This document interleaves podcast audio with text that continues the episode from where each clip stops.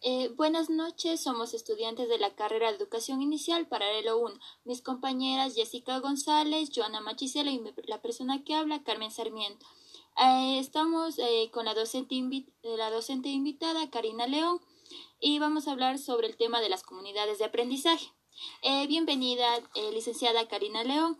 Bueno, la primera pregunta es, con sus palabras, ¿cómo definiría a los estudiantes, a, la, a las comunidades de aprendizaje? Queridos estudiantes.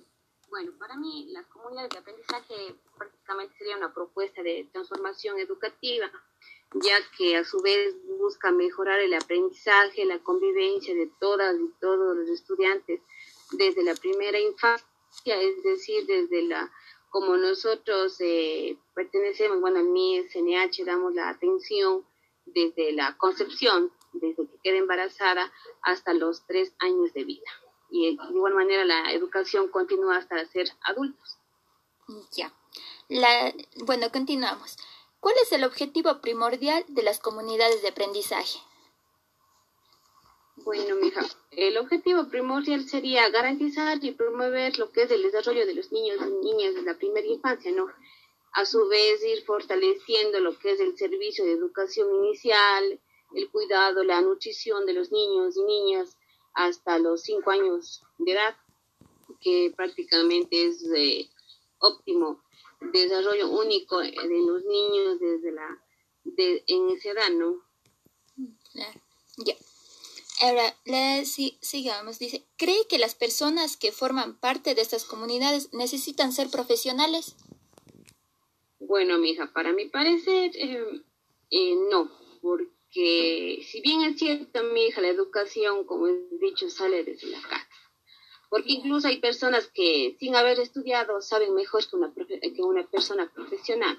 Porque aquí lo que mi hija más es la práctica, ¿no? Incluso ustedes como saben, hay personas que saben restar, eh, sumar, multiplicar mentalmente, incluso hablamos las vendedoras, ellas multiplican, como les digo, mentalmente, ya no utilizan una calculadora.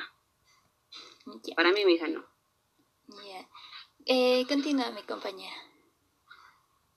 Eh, bien, eh, siguiendo lo, que se ha estado hablando, eh, ¿cuáles serían los elementos claves para que las comunidades educativas puedan cumplir su objetivo principal, que serían la transformación social y educativa? Bueno, mi hija, los elementos principales para lo que son las comunidades educativas, eh, primeramente debe conseguir un buen proceso educativo, eh, ya sean este, las personas, las cosas, las actividades que están alrededor del, ser humano, ¿no? Aquí sería el educando, el educador y la materia, porque sería, como le digo, primero el alumno, el docente, la asignatura, el método, el recurso que puedan ser utilizados para un buen desarrollo educativo. Bien. Y en cuanto a cuál es su pensamiento acerca de, de, estas, de esta creación de las comunidades de aprendizaje. Bueno, eh, bueno, yo pienso que la comunidad de aprendizaje o las comunidades educativas, ¿no? Es una comunidad humana que eh, organizada que constituye y se involucra de un proyecto educativo, ¿no? Cultural y propio para educarse a sí mismo, a sus niños, a los jóvenes y a los adultos. Y también podemos decir que eh, puede asegurar lo que es la educación y el aprendizaje permanente en la calidad de todo el ser humano. Ya, y considera que se debería como que extender esta creación de las comunidades de aprendizaje en nuestro país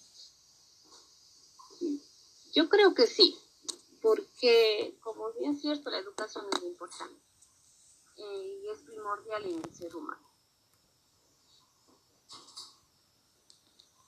Ya, mi compañero va a continuar con la pregunta. Ya, eh, continúo yo con las, bueno, con las últimas preguntas que sería, ¿qué piensa usted sobre las comunidades de aprendizaje existentes en nuestro país? Ya, las comunidades en nuestro país, las comunidades de aprendizaje en nuestro país, mi hija, sí fuera bueno que se, se retomen, ¿no? Porque si bien cierto, hay comunidades que, bueno, escuelas que están cerradas y hay, hay estudiantes que, niños que no acuden a, la a, las escuelas, no acuden a la educación.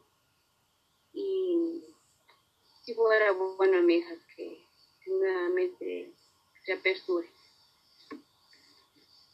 Ya. La siguiente, ¿qué ventajas cree que generan las comunidades de aprendizaje a los niños y niñas de nuestro país?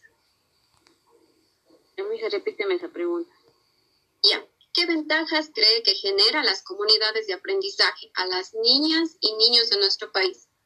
¿Qué ventajas? Ventajas.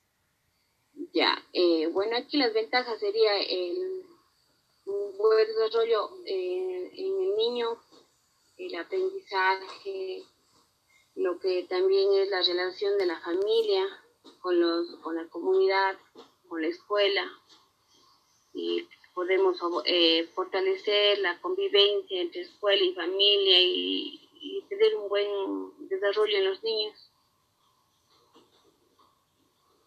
¿Usted cree que es importante que se dé la participación de la familia para el desarrollo de los niños? Eh, sí, ya que la familia es un requisito necesario para el aprendizaje de los niños, niños de las comunidades, porque sin el apoyo de la familia los niños no pueden tener un óptimo desarrollo, igual también los docentes. Prácticamente la educación va de la mano tanto de la familia, el establecimiento educación. Ya, ¿y cómo se, cómo se viene dando, cómo trabaja la, la, la, la unidad, perdón, sería la comunidad educativa sin que haya esa participación de los padres de familia? A ver, repíteme, amiga. ¿Cómo, ¿Cómo viene trabajando la comunidad de, de la comunidad de, de aprendizaje sin la participación de los padres de familia? ¿Cómo se viene dando esta, esta educación? Hoy en día, Sí, o cómo ha sido desde antes, o cómo viene siendo, o ha cambiado tal vez. Como ustedes saben, eh, hoy en día la, lo que es la educación cambió totalmente por esto de la pandemia, ¿no? Ahora, la, quien se encarga de educación son los padres. Antes se educaban, eh, se encargaban los docentes y para mí la educación de antes era mejor que ahora, porque antes de los profesores eh, tenían la buena relación con los padres de familia, ahora los padres, hay a veces padres que ni se acercan las escuelas, no, no preguntan por los niños y no les, no les hace que sean responsables. Ya. Bueno, eh, estas serían todas las preguntas que teníamos previstas para eh, para desarrollar en base a su colaboración, obviamente agradeciendo una vez más la participación y la colaboración de usted. gracias a ustedes, chicas. Por mí no hay problema y encantada la vida, la próxima les puedo ayudar. Muchísimas gracias. Eso sería todo entonces. Gracias, licenciada.